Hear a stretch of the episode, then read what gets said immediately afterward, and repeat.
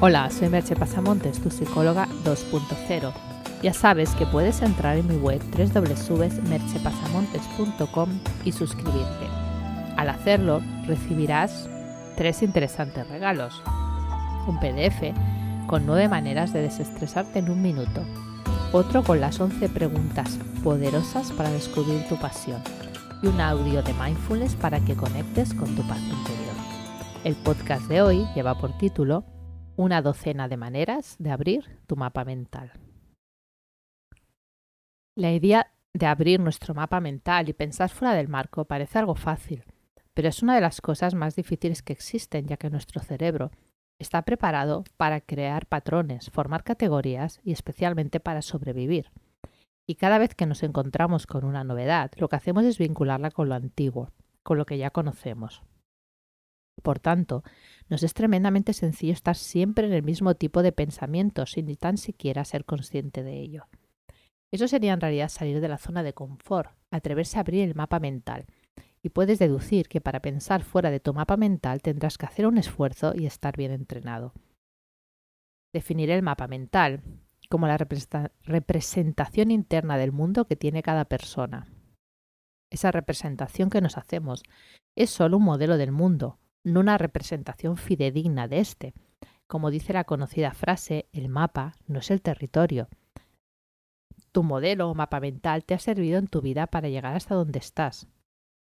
Pero dependiendo de dónde quieras llegar, vas a necesitar por fuerza nuevos recursos mentales, nuevas actitudes, nuevos comportamientos.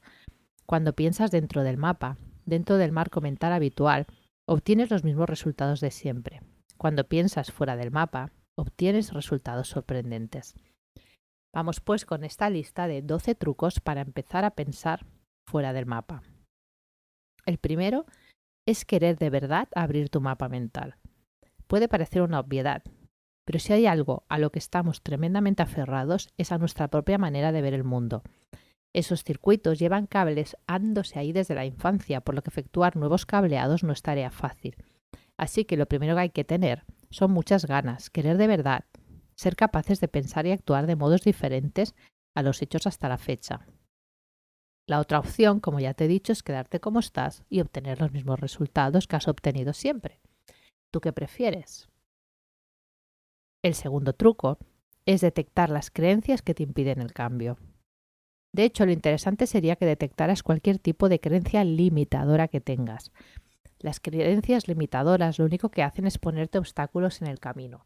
Por eso, para empezar en este camino de abrir tu mapa, has de detectar cualquier creencia del tipo yo soy así, las cosas siempre se han hecho de esta manera, es lo normal, no puedo hacerlo, etc. Este tipo de asunciones son un camino directo a seguir haciendo lo mismo que has hecho siempre. Y si al principio no las puedes cambiar, puedes empezar por ponerlas en dudas, planteándote que tal vez no es obligatorio que sea de esa manera. El tercer truco es estar abierto a la duda. Abundando un poco más en lo dicho en el punto anterior, estar abierto a la duda significa que no partes de verdades absolutas, sino de posibilidades. Si algo puede o no ser cierto, tengo opción de cambiarlo. Si solo puede ser cierto, estoy de nuevo aferrado a mi creencia abrirse a la duda es más sencillo que pretender eliminar de un plumazo algo en lo que creemos fervientemente. Es empezar a contactar con la posibilidad de que las cosas sean de una manera distinta a la que habíamos imaginado. El cuarto truco es quitarte el no reactivo. Por no reactivo voy a entender esa negación automática que nos sale cuando escuchamos o leemos algo que se aleja de nuestro mapa mental.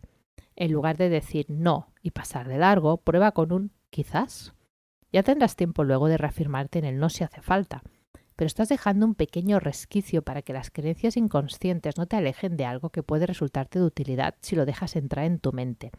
Estás empezando a entrenar la flexibilidad mental. El quinto punto es mirar las cosas cotidianas como si fueran nuevas.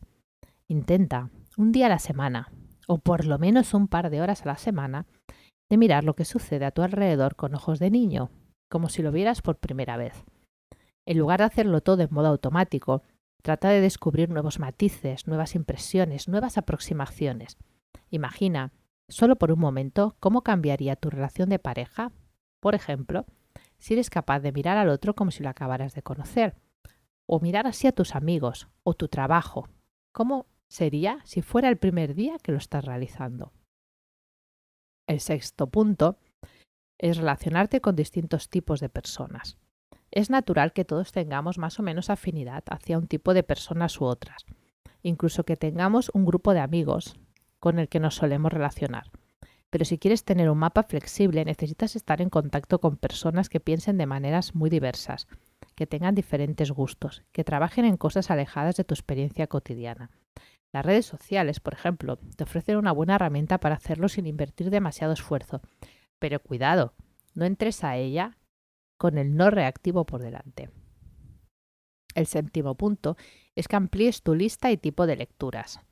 Como sucede con otras cosas, solemos tener un tipo de lectura y temas preferidos, y está bien que así sea. Pero si quieres abrir tu mapa, también es útil que te abras a otros temas de lectura. Puede ser leer sobre temas que desconoces, nuevos autores, estilos de literatura diferente, comprar un diario que no habías comprado nunca o leer un blog de personas que piensan cosas muy diferentes a las tuyas. El objetivo es sacar al cerebro de sus automatismos.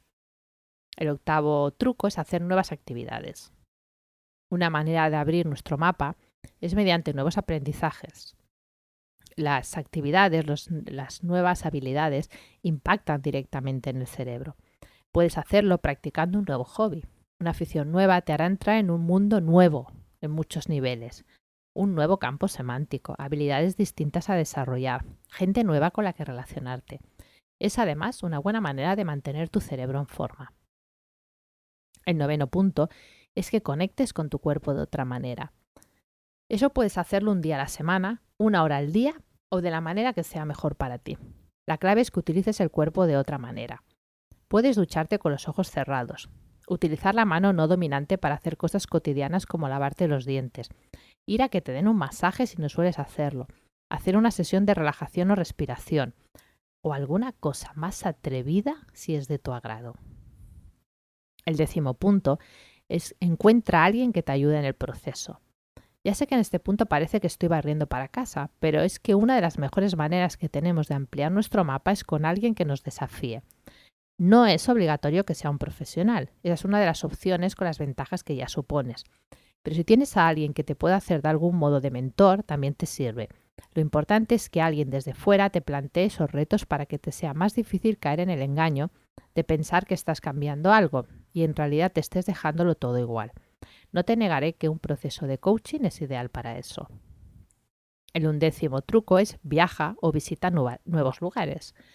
Siempre que puedas viajar, o si esto no es posible visitar nuevos lugares, hazlo.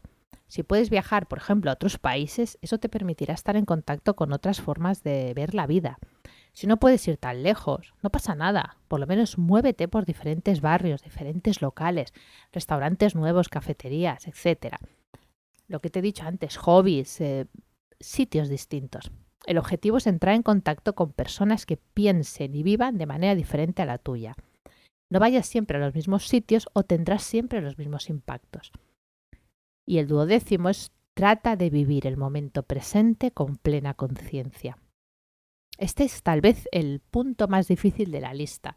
E incluso te puede parecer que no tiene relación con los demás, pero la realidad es que si fueras capaz de hacer este, los demás serían casi necesarios. Vivir con la atención en el presente es estar atento a lo que está sucediendo en cada momento, sin prejuzgarlo ni clasificarlo. Para eso una de las mejores maneras es que realices un entrenamiento en mindfulness, ya sabes que yo te ofrezco un curso online que puedes utilizar y si no, hazlo de la manera que sea mejor para ti. El mindfulness prepara tu mente para estar en el aquí y ahora sin juzgarlo.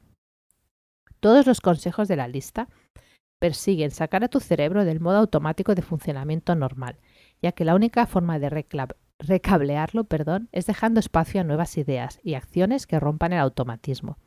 Se trata de tener la ocasión de encontrarnos con nuevas experiencias que generen nuevas emociones y con ello nuevos aprendizajes. Pues esa es la única vía de cambio real que tenemos.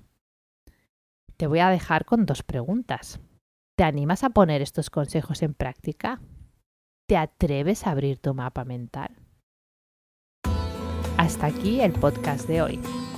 Ya sabes que puedes encontrar más información y de hecho te recomiendo que entres porque hay muchísimos links a diferentes eh, puntos de lo que he hablado entrando en www.merchepasamontes.com.